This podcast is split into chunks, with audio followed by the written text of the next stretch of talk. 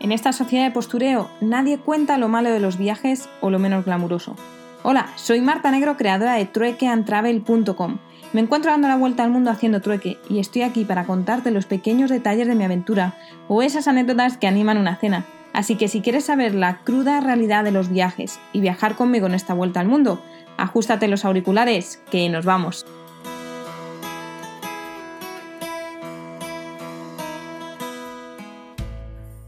Hola, hola. Bueno, hoy ya sabéis que he visitado Auschwitz y como es un tema un poco delicado y probablemente este va a ser el audio más largo que habéis escuchado hasta ahora, eh, pero bueno, tiene que ser así. He ido en busca de mi lugar favorito, qué bonito, que es que ya tengo hasta el lugar favorito en Cracovia, pero no me acordaba que hoy es sábado y está muy, muy abarrotada la ciudad, así que me he puesto a callejear. Por cierto, mi lugar favorito es al lado del río, obviamente, eh, donde se ve el castillo de Babel y todo con la leyenda del dragón pero he tenido que dar un pues a callejear un poco y me he sentado al lado de una iglesia así que espero que no venga un grupo de esos turísticos a contar sobre esta iglesia. Bueno em, antes de empezar vamos a, con cosas importantes. Si quieres visitar Auschwitz antes de contaros todas las curiosidades y todo lo que he aprendido eh, hay opción de entrar de forma gratuita a Auschwitz Sí, no os preocupéis que yo siempre os cuento las opciones gratuitas.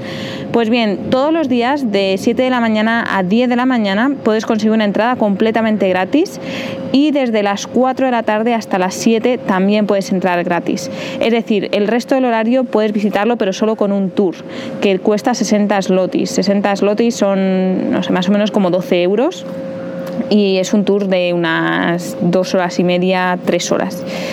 Bueno, el tour además se hace con auriculares, así que si tienes los tuyos propios, pues mejor, porque así no utilizas los de los que utiliza todo el mundo. Em, yo creo que es recomendable hacer primero una visita tú solo, de hecho cuanto más temprano mejor porque pues puedes hacerlo más tranquilamente sin todos los grupos grandes y luego pues entrar a escuchar todas las historias y todo lo que te cuentan. Eso es, eso es lo que he hecho yo. Así que bueno, eh, te lleva cualquier autobús, hay una, una, red de autobuses que se llama un Flexbus que es, bueno, está ahora operando por toda Europa y es bastante barato, la ida me ha costado un euro y la vuelta mm, dos euros y medio, eh, pero también hay un autobús de línea de vuelta que tiene más opciones de horarios, sale cada 40 minutos, desde allí mismo también, y cuesta 15 slotis. En fin, pues cuando he llegado eh, hacía mucho frío, pero mucho frío, y eso que iba con un chaquetón y todo bien, y ya desde ese momento he pensado, si ahora, un 21 de septiembre, hace este frío, no me puedo imaginar las temperaturas que hay en invierno y cómo lo debía pasar a esta gente. Pero bueno, Cosas importantes para entrar a Auschwitz. No se permiten mochilas. O sea, todo bolso que sea más grande de una a 4, o sea, del tamaño de un folio, no te lo dejan pasar. Obviamente yo voy siempre con mi mochila bastante grande y pues no me la han dejado, he dejado toda la comida, el agua allí dentro y me cogió solo la cámara. Tienen unos lockers eh, que cuestan 4 slotis eh, durante todo el día y aquí hay muchísima seguridad para entrar. O sea, tienes que pasar como si fuese en un aeropuerto. No se puede entrar eh, drones, obviamente, no se puede entrar bueno, cuchillos, radios, un montón de cosas. Hay un montón de cosas listadas y tienes que pasar por el detector de metales y demás.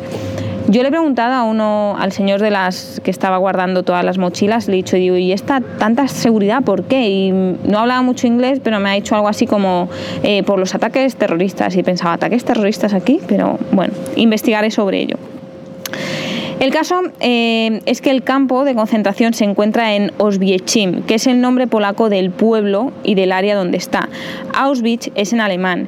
Y esto es importante porque los polacos nunca lo llaman así y actualmente hay que tener algo de cuidado porque cuando se habla de esto, eh, bueno, pues siempre se dice que los campos de concentración polacos, pero no son polacos, siempre van a ser alemanes y nazis, ¿vale?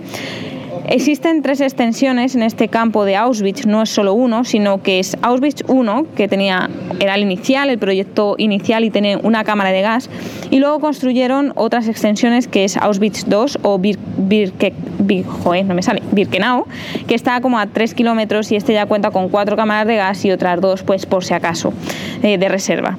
Y de hecho era mucho más grande que Auschwitz. Y luego se encontraba otro que hicieron tercero a 8 kilómetros, pero ese ya no se visita. Eh, no es, no es tan famoso para visitar y no tiene tanta historia.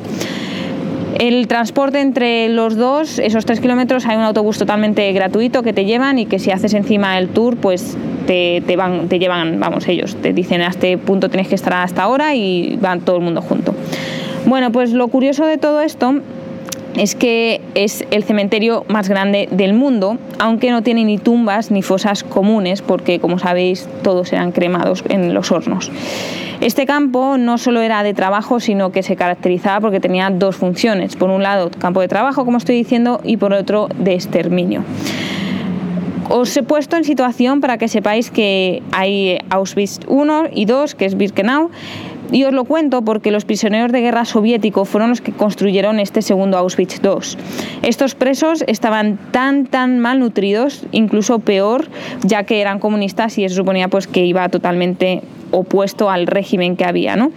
Y he estado leyendo en los paneles y de, eh, decía eh, Rudolf Hoss, que fue el primer comandante de Auschwitz, que algunos de esos prisioneros morían simplemente por tragar una patata o una remolacha debido a ese estado de malnutrición que tenía. Y de hecho entre esos presos hubo eh, casos de canibalismo. Bueno, algo curioso acerca de Rudolf Hoss, fue sentenciado a muerte y de hecho fue colgado en el mismo Auschwitz al lado de la cámara de gas inicial. Bueno, ahí, ahí queda. Eh, bueno, el tour consiste básicamente en explicarte cómo era todo el proceso para llegar allí, eh, lo que les ocurría y todos los pasos por los que iban pasando. Cuando llegaban, pues eh, tenían que pasar por ese momento de la selección, el proceso de selección, en el que un doctor solamente con un dedo, pues decidía sobre la vida de las personas. El 20% se seleccionaba para trabajar y el 80% restante a la cámara de gas. Esto incluía mujeres, ancianos, niños, embarazadas, incluso gente cansada. Una cosa que he estado leyendo eh, es que las madres les daban a, sus hijos trozos de papel para comer para provocarles fiebre y de ese modo pues eh, se liberarían, se librarían de, de, ir a esos experimentos con los que utilizaban a los niños, ya que solo lo hacían con niños sanos. Y otra cosa es que, como sabéis, las estrellas eh, se clasificaban a los expresos según el color que tuviese, pues pertenecía pues, a un grupo u a otro. Pues las estrellas amarillas era la gente llegada desde Tesalónica. Llegaron 113 niños judíos griegos que fueron registrados, pero tan solo 5 fueron liberados de ese campo. Y todo esto es que venían engañados y digo engañados porque es que ellos mismos compraban los billetes de tren eh, pensando en que tendrían una vida mejor e incluso los nazis les vendían casas para ganar dinero, algo que nunca existió. O sea, es terrible. Y muchas mujeres de esa zona pues experimentaban esterilizaciones eh, y de hecho lo hacían sin anestesia. Y es porque estaban buscando la forma perfecta de aniquilar a los eslavos. Después de esta introducción hemos pasado al bloque 5 que se titula Pruebas del crimen. Este ha sido, ha habido dos puntos en todo Auschwitz que me han impactado realmente mucho, pero incluso de llegar a sentirme físicamente mal, y aquí ha habido uno de ellos. En este bloque, en el número 5, se recorren las antiguas habitaciones, que eran, pues bueno, se veían todas las literas y cómo vivían, pero en las diferentes salas también habían objetos, esas pruebas de que ha ocurrido el crimen. En una de esas salas había prótesis, un montón de prótesis eh, amontonadas. Recordar que eran masacrados los que no podían trabajar, entonces pues tiraban las prótesis. También había muchísimas maletas con nombre y apellido, porque a los judíos les obligaban a firmar sus pertenencias para hacerles creer que iban a poder recuperarlas. Es que es súper cruel. También había un montón de cacerolas y yo ahí digo, es que ¿quién cargaría con cacerolas si saben que van a morir? Es que iban completamente engañados. También eh, tenían un montón de zapatos que les hacían atar el uno con el otro con los cordones diciéndoles que así los encontrarían mejor. También había brochas de afeitar, cepillos, pero todo esto no solo uno, sino había montañas, gafas, es que había de todo. Y lo que más me ha impactado viene ahora, os cuento que hay en diferentes zonas de Auschwitz donde se obliga a mantener completamente el silencio y donde no se permite hacer ningún tipo de fotos. Y esta sala era una de ellas. En esta sala había dos toneladas de pelo humano, el equivalente a 40.000 mujeres judías exterminadas. Y lo vendían a 50, kilos el, 50 céntimos perdón, el kilo y lo mezclaban con lana para hacer tela. Aquí cuando yo he visto eso, bueno, la, sala estaba toda en penumbra y había varias vitrinas, una en la que había trozos de pelo, trenzas, al lado de las telas con las que se, que se fabricaban y luego, no se exageró, pero había un muro como de 2-3 metros con montañas. O sea, imaginaos dos toneladas de pelo, pelo humano ahí. O sea, se me ha puesto un nudo en la garganta muy, muy mal. Uf, en fin. Después de eso, pues hemos pasado al pabellón 7 y ahí te enseñaban pues cómo vivían. Y realmente dicen que Auschwitz 1, este inicial, eh, era como un lujo comparado con Birkenau, que, que luego lo hemos visto. Cada pabellón de estos tenía 1.300 prisioneros y en cada habitación pues había 130. Obviamente estaban muy muy hacinados. De hecho, cuando se levantaban a ir al baño y volvían, pues muchas veces ya no tenían lugar. Y cuentan que guardaban los zapatos de madera debajo de la almohada por miedo a que se los robasen porque allí tener zapatos suponía poder vivir tres días más, ya que lo cambiaban por comida. Y hablando de comida, os voy a contar la dieta que nos han dicho que tenían. Desayunaban medio litro de café, comían varias cucharadas de sopa con vegetales medio podridos y en los testimonios dicen que sabía cual vómito, que los recién llegados nunca se lo querían comer. Y de cena, pues 300 gramos de pan y 25 gramos de margarina y alguna vez una salchicha o una cebolla. Cuentan también los testimonios que en medio de ese pan se encontraban madera y serrín para lograr hacerlo más pesado. Y en las salchichas se encontraron excrementos de animal, lo que obviamente daba diarrea y se pasaban todo el día pues yendo al baño. Os recuerdo que otra forma de tortura era la humillación hacia esos presos y esta era una forma de hacerlo. Después de eso hemos pasado al pabellón 10, que además de todas las habitaciones que había, en el sótano pues había una prisión dentro, paradójicamente, de otra prisión, que era Auschwitz y había 28 celdas de castigo en el sótano. Cuatro de estas es de un metro cuadrado y ahí entraban cuatro prisioneros estando de pie y salían a trabajar y volvían de noche y pasaban una media de unos 6-7 días hasta que muchas veces morían. Los presos que acababan en ese tipo de celdas eran o por beber agua cuando no debían, por coger una fruta de un árbol mientras estaban trabajando y escondérsela o intentar comérsela, o gente que había intentado eh, escaparse. ¿no? Eh, de estas eh, celdas existe, una de ellas tiene las paredes originales y, bueno, las otras son reconstrucción y se puede ver, pues imaginaros el metro cuadrado, cuatro personas ahí. Y luego, pues de esas, el resto de celdas estaban numeradas y los números eran importantes por algo, porque cada una tenía una función. En la 17, por ejemplo, morían de hambre en la celda 29 era la celda, o sea, perdón, la celda 20 era la celda de la oscuridad y no había ventilación, metían a cuatro personas, a 40 personas y se ahogaban, obviamente, y terminaban muriendo. Y hay una que es realmente importante, que era la número 18, donde asesinaron a Maximiliano Kolbe. Este hombre fue el único caso de todo, todo, todo el campo eh, de concentración en el que dio y sacrificó su vida por otro prisionero. Eh, le tuvieron 14 días en la celda sin comer ni beber y al final pues decidieron asesinarle con una inyección en el corazón. Y bueno, debido a este acto, al cabo de un tiempo le canonizaron, eh, fue canonizado aquí y, bueno, pues ha quedado como, como símbolo, ¿no? Eh, después hemos salido y hemos ido paseando por una parte donde hacían el, recuento de los, mm, de los prisioneros a la intemperie y pues podía llegar a durar 19 horas, eh, con, daba igual la climatología, el guarda estaba dentro de su caseta y obviamente pues muchos morían. Hubo intentos de fuga durante este tiempo, 900 intentos de fuga, y 200 de ellos, por suerte, escaparon. Principalmente fueron polacos, porque se parecían con los guardas y porque también hablaban polaco.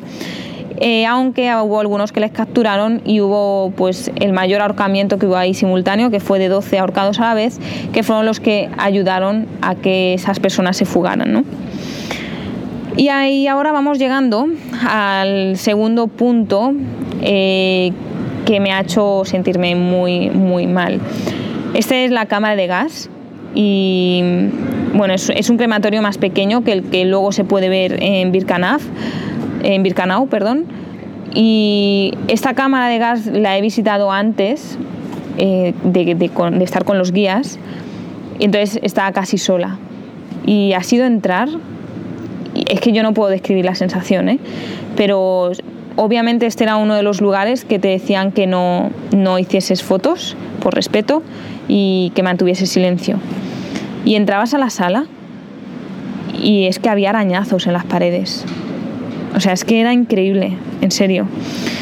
Bueno, el sistema aquí es que eh, metían 700 personas completamente desnudas, previamente habían dejado la ropa y sus enseres personales, y los alemanes se subían al tejado y echaban los cristales del gas dentro de la, de la por, unos agujeros que había y 20 o 30 minutos después pues completamente todo silencioso de hecho si bajaban las temperaturas era pues tardaban más de 20 30 minutos porque el gas pues eh, no se disolvía igual, ¿no? O sea, que imaginaros todo el tiempo que agonizaban, el gas comenzaba a actuar desde la zona baja, por tanto, los primeros que, eran que, estaban muriendo eran los, los niños y pues imaginaros la impotencia de, las madres viendo cómo los niños se morían allí, ¿no?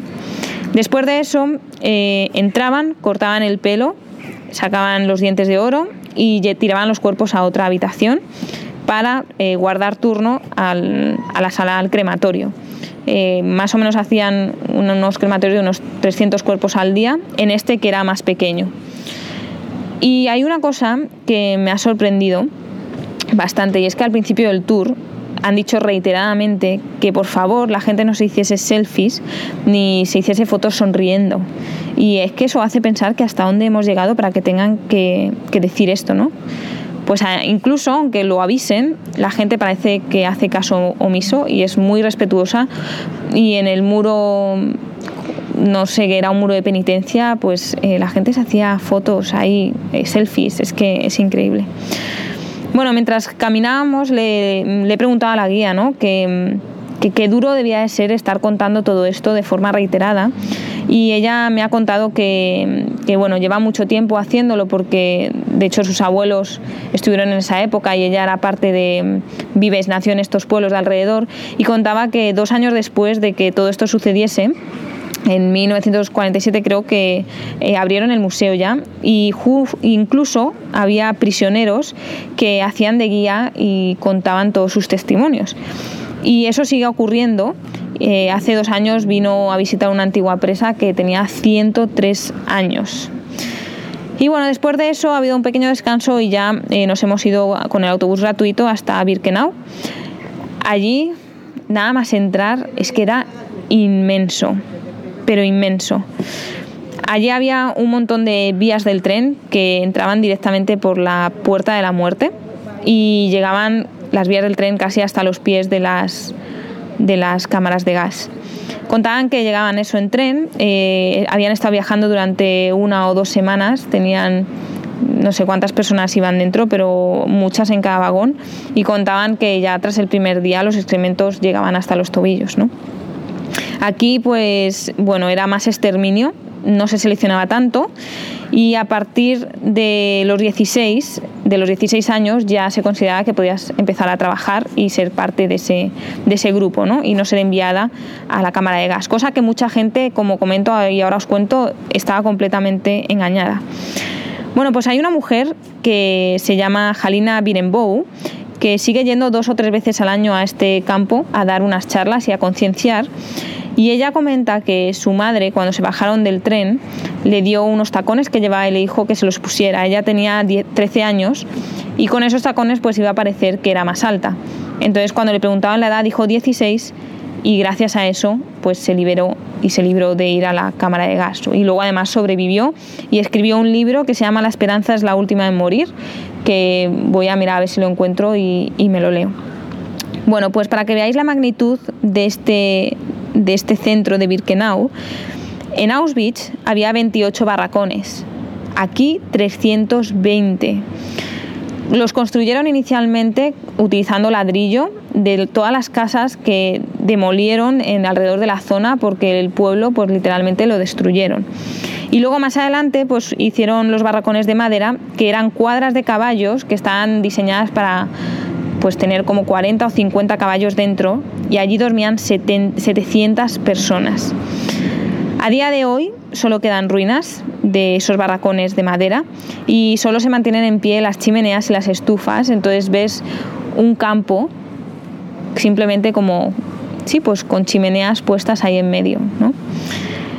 Eh, para que sigáis viendo la magnitud, en Auschwitz eh, hubo 16.000 personas y aquí en Birkenau 96.000 y tenían idea de aumentar hasta 150.000. Bueno, después de saber todos esos números, pues hemos recorrido el mismo camino que los judíos recorrían para ir a la cámara de gas. Ellos no sabían dónde iban y de hecho las mujeres que llegaban muchas veces se bajaban y pensaban que lo que eran las cámaras de gas eran baños, que se iban a ir al baño o, hacer sus necesidades y muchas veces enviaban a sus hijos eh, y a sus hijas de la mano de un soldado porque ellas pues estaban muy cansadas, no podían ir o por lo que fuese y resulta que luego las estaban enviando a la cámara de gas. Y esto ocurría muchísimo a los judíos provenientes de Hungría porque venían con muchísimas falsas promesas. Entre todos estos prisioneros también eh, hubo republicanos españoles que además de ser enviados a Austria pues también llegaron aquí y bueno pues no están en pie ninguna de las cámaras de gas que hay en este centro y sí que hay algunas, eh, bueno, están todo derruido y aún así, pues bueno, te cuentan cómo era todo. Pues en estas cámaras, si en las anteriores entraban 700, en las de Auschwitz, aquí en Birkenau entraban 2.000 judíos a la vez. Primero entraban en un vestuario, colgaban su ropa en perchas que tenían números, con el fin, otra vez, de hacerles pensar que luego iban a recoger la ropa. Y de nuevo tiraban los cristales eh, con el veneno que se iba evaporando poco a poco y morían. Ahora mismo, eh, todo el campo de Birkenau eh, pues está lleno de cenizas. Sacaron, de ahí sacaban toneladas de cenizas, si os acordáis os he dicho que es el cementerio más grande del mundo. Y llegaban camiones y se llevaban todas esas cenizas y las utilizaban pues o bien como fertilizantes o las tiraban a ríos, a lagos. Y a día de hoy sigue habiendo cenizas en el suelo. De hecho, en la zona de Auschwitz hay un monumento que es un, es un eh, como se dice, una urna que tiene cenizas dentro y son, son cenizas originales, cogidas de este campo de Birkenau. Bueno, pues en este sitio hubo un motín eh, en el que mataron tres nazis, pero al final todos, eh, bueno, pues fueron exterminados, ¿no?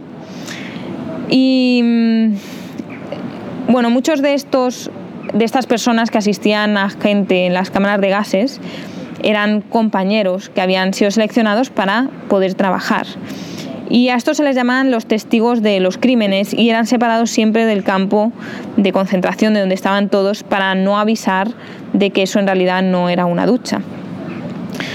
Y bueno, hay algo curioso y es el significado de Birkenau, significa bosque de abedules y es perfecto porque está rodeado todo de cierto de abedules altos, frondosos, que daban pie a ocultar todas estas cámaras de gas. Luego, otro, he ido apuntando estas cosas curiosas porque creo que si no, luego no me iba a acordar. Y Bayer, os suena, ¿verdad? Que es la farmacéutica. Pues bien, ellos compraban presos de este campo de concentración para probar medicinas y hacer el testeo en, en personas. O sea, es que es increíble. Y de aquí sí que queda un barracón original, hemos podido entrar y había pues literas de tres pisos y contaban que bueno, la peor litera era la de abajo porque mm, ahí abajo se acumulaban todos los excrementos, la sangre de las mujeres, todo, corría por las paredes y en la parte de abajo además se levantaban con un montón de bichos en la mañana, en plan todo el cuerpo. Y además había ratas del tamaño de gatos y hay testigos eh, que dicen que muchas veces la gente se amanecía sin nariz o sin orejas. Ay, bueno, a ver, ¿qué más cosas? El 27 de enero se celebra el aniversario de la liberación y hay muchos de esos supervivientes que vienen y que cuentan todo lo que han vivido en los aniversarios.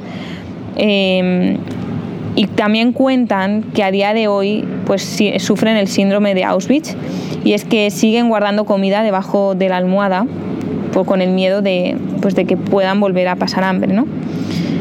Este, estas charlas de, prisioneros son habituales, parece ser, se hacen como dos, tres veces al año con la idea de, concienciar.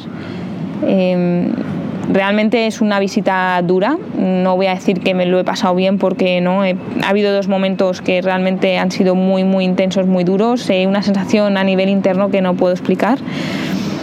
Pero la guía nos decía que mm, Auschwitz querían que fuese como y sirve como una metáfora de los problemas que sigue habiendo actuales en el mundo y que lo que quieren que sea es que sea una forma de educar para no cometer estos mismos problemas ahora ni en el futuro. Así que nada, em, bueno, ha sido un audio muy largo, casi tenéis 25 minutos, media hora para escuchar todas las curiosidades, cómo llegar, cómo visitar Auschwitz. Eh, algo que recomiendo, sí, pero hay que venir preparado para saber lo que se va, lo que se va a ver y porque es duro. ¿eh? Ahora yo os he contado una mínima parte de, de, una, de una visita de dos horas y media, de tres horas. Comentaba la guía que a veces incluso se hacen em, guías de, de ocho horas, de un día, de tres, de, de, una semana, que vienen estudiantes a buscar papeles y documentos ¿no? para investigar más sobre todo lo que pasó. Y eso, es, una, es solo una pizca de todo, de todo lo que he escuchado. He cogido las cosas que más me han, impactado y, bueno, pues aquí os lo dejo. Eh, espero que no haya sido muy duro este, este audio y ya me despido porque estoy agotada. Ha sido un día, ha sido un día durillo. Así que nos vemos para el siguiente. Gracias por escuchar si escuchas completamente el audio. Y si no, acuérdate que siempre puedes volver a ponerte al día en www.truecantravel.com barra podcast. Chao, chao.